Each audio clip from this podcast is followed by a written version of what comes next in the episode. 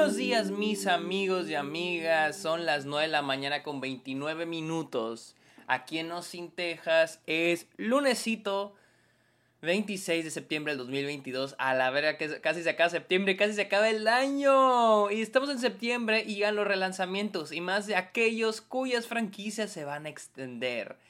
Hoy vamos a hablar de Avatar de James Cameron, pero antes bienvenidos sean todos ustedes a Está OK, este podcast donde yo les hablo de películas, de series, de la temporada de premios, de festivales y otros temas relacionados al mundo del cine. Mi nombre es Sergio Muñoz, cáiganle a Twitch, cáiganle a TikTok, cáiganle a Twitter y cáiganle a Instagram donde me pueden encontrar como arroba Sergio Muñoz.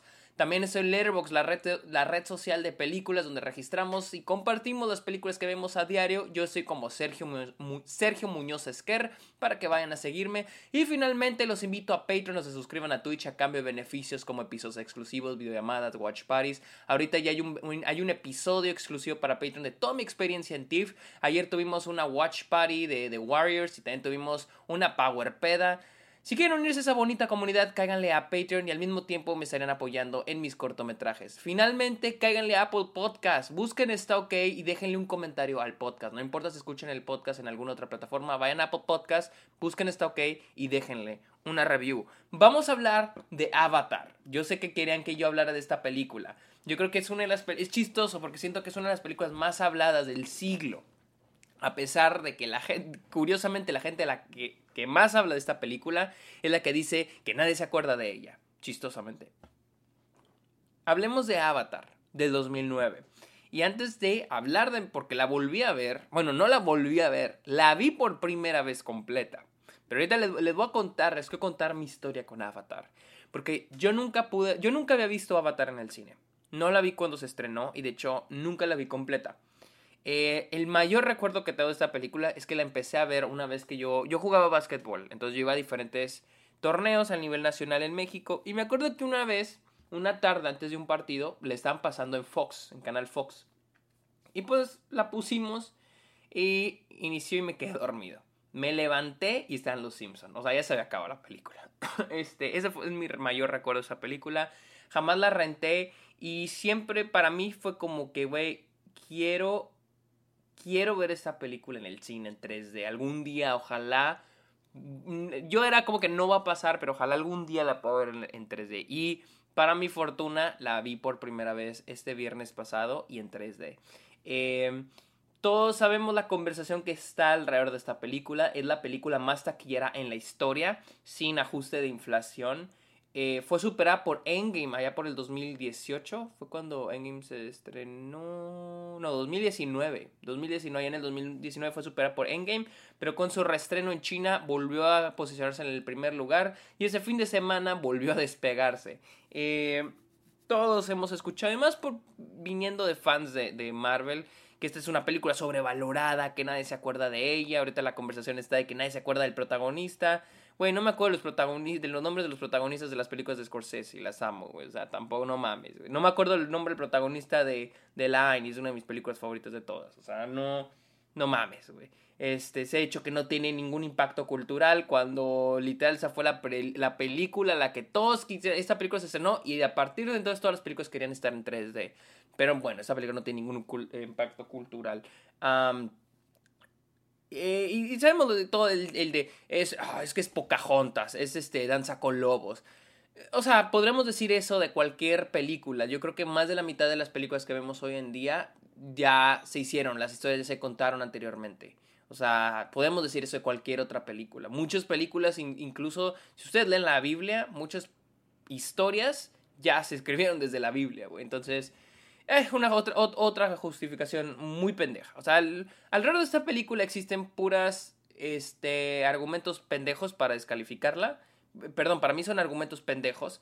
Apuesto que hay gente que no le gusta y tienen argumentos muy buenos, pero los más populares son argumentos pendejos, de que está sobrevalorada, de que no tiene ningún impacto cultural, de que es una copia de Pocahontas, o sea, no te dan un argumento sólido. Esos no son argumentos sólidos. Si alguien viene y me dice, no, pues hay un problema, y de hecho la película no es perfecta y ahorita les voy a hablar de eso. Eh, entonces dije, quiero ir a verla para ver Sí, y siento que mucha gente que ha dicho que no, está sobrevalorada, es que esto, es que el otro, es gente que ha repetido lo que ha leído en redes sociales, porque algo que pasó este fin de semana, y es algo impresionante, es que en redes sociales mucha gente estuvo de que, ¿saben qué? Eh, me arrepiento de lo que dije. O sea, pareciese como si toda la gente que habló mal de esta película fuera nomás repitiendo, repitiendo, repitiendo lo que le dijo otra persona o lo que escucharon en redes sociales. Y ahorita que la gente le está volviendo a ver, dice, no mames, sí está muy chingona. Ah, pero bueno, Hablemos de Avatar. La película sigue a Jake Sully, un marín que este, está discapacitado y que es mandado a la luna de Pandora en una misión de... En una misión en la que se tiene que meter al cuerpo de una de esas chingaderas llamadas este... Em, no me acuerdo si tiene un nombre esta especie, pero vamos a llamarla, uno, vamos a llamarle un nativo de Navi, de, la comunidad de Navi, o un Navi, no sé si así se llame. Este, a través de un proceso mental, entra al cuerpo de, de un, este, de, un nativo de Navi, que de hecho era el, el, que está asignado para su hermano, quien murió. Y entonces comienza su aventura en, este, a través del cuerpo de, de, este, de esta criatura, va a meterse a la comunidad de Navi, con la gente de Navi.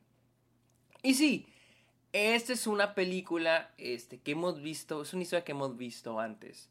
Pero como siempre he dicho, las historias, o sea, yo no tengo la idea de que haya malas o buenas historias. No creo en la idea que, que existan...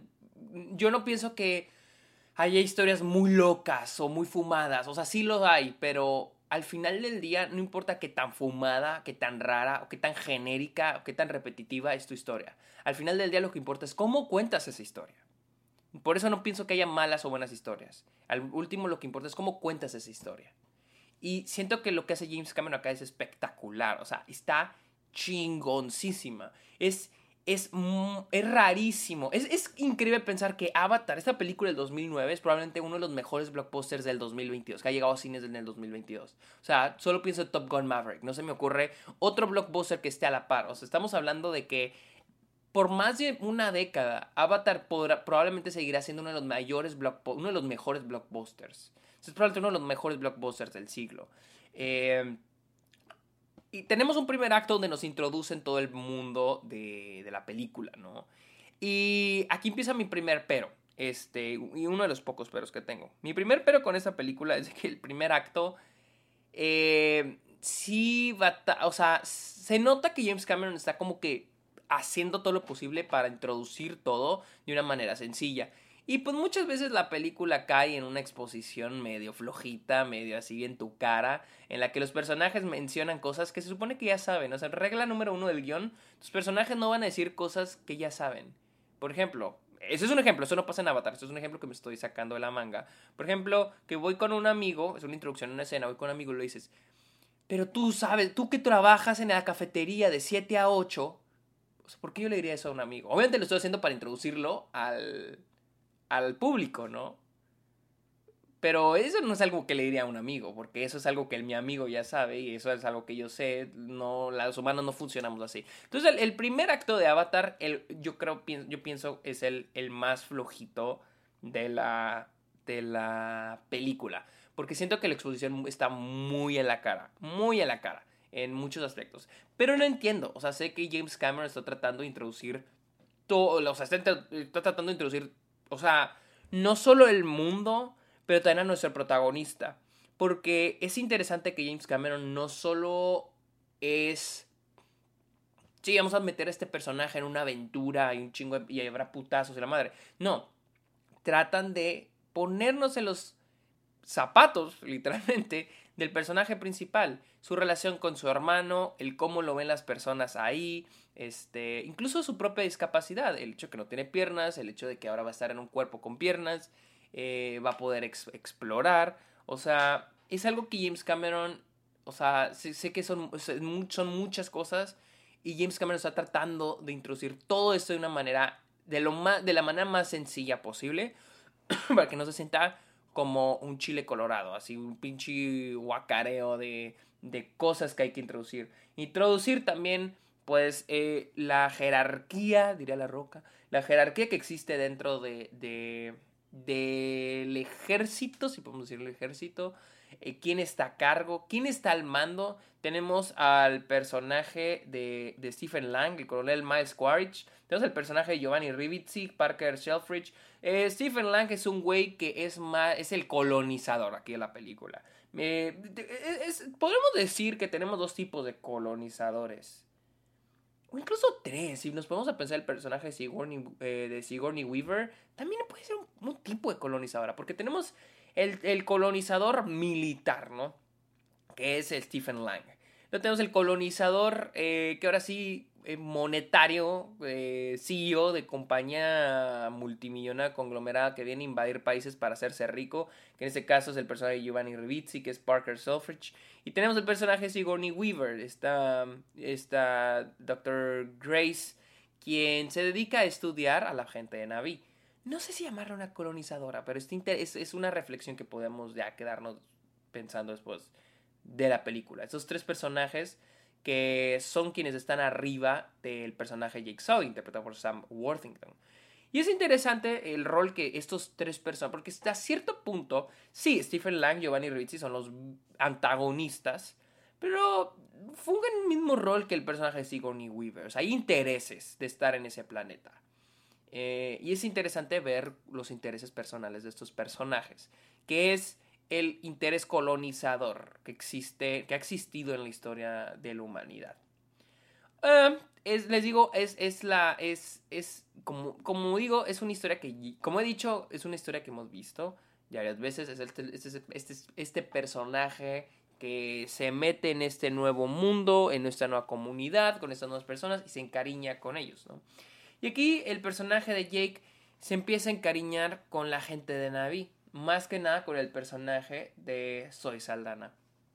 Y, pero en ese segundo acto, le recuerdo, yo divido en cuatro actos. Segundo acto es antes de entre el final del primer acto y la mitad de la película. Pues ahí el personaje Jake va a aprender la cultura y la vida de la gente de Navi. Desde, y creo yo lo más importante es la relación, su relación con la naturaleza y esta idea de la energía.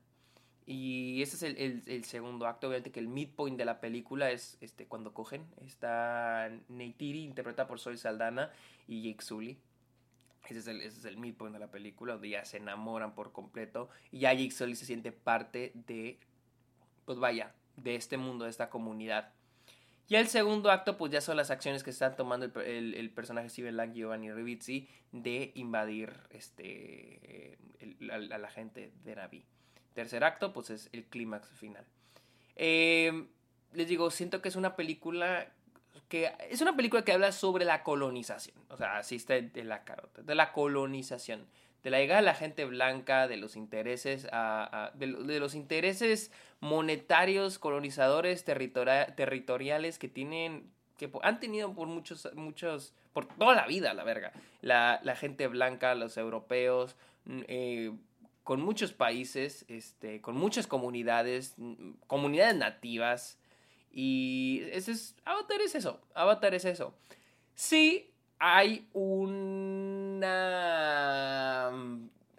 uno de los peores que le tengo película es que tenemos un white savior. O sea, es un white savior nuestro protagonista, es un güey blanco que va a... O sea, que aprende de ellos, o sea, de que, de que su idea, su idea, que al principio está del lado de de colonizar, está del lado de colonizarlos, sí, pues venimos a hacer este, este nuestro pedo, pero bueno, empiezo a aprender de ellos y creo que está mal y soy mejor, aprendo a ser mejor persona y al final, este, yo los voy a salvar, al final yo soy su salvación. Técnicamente este es, es el White Savior, tenemos un White Savior en esta película.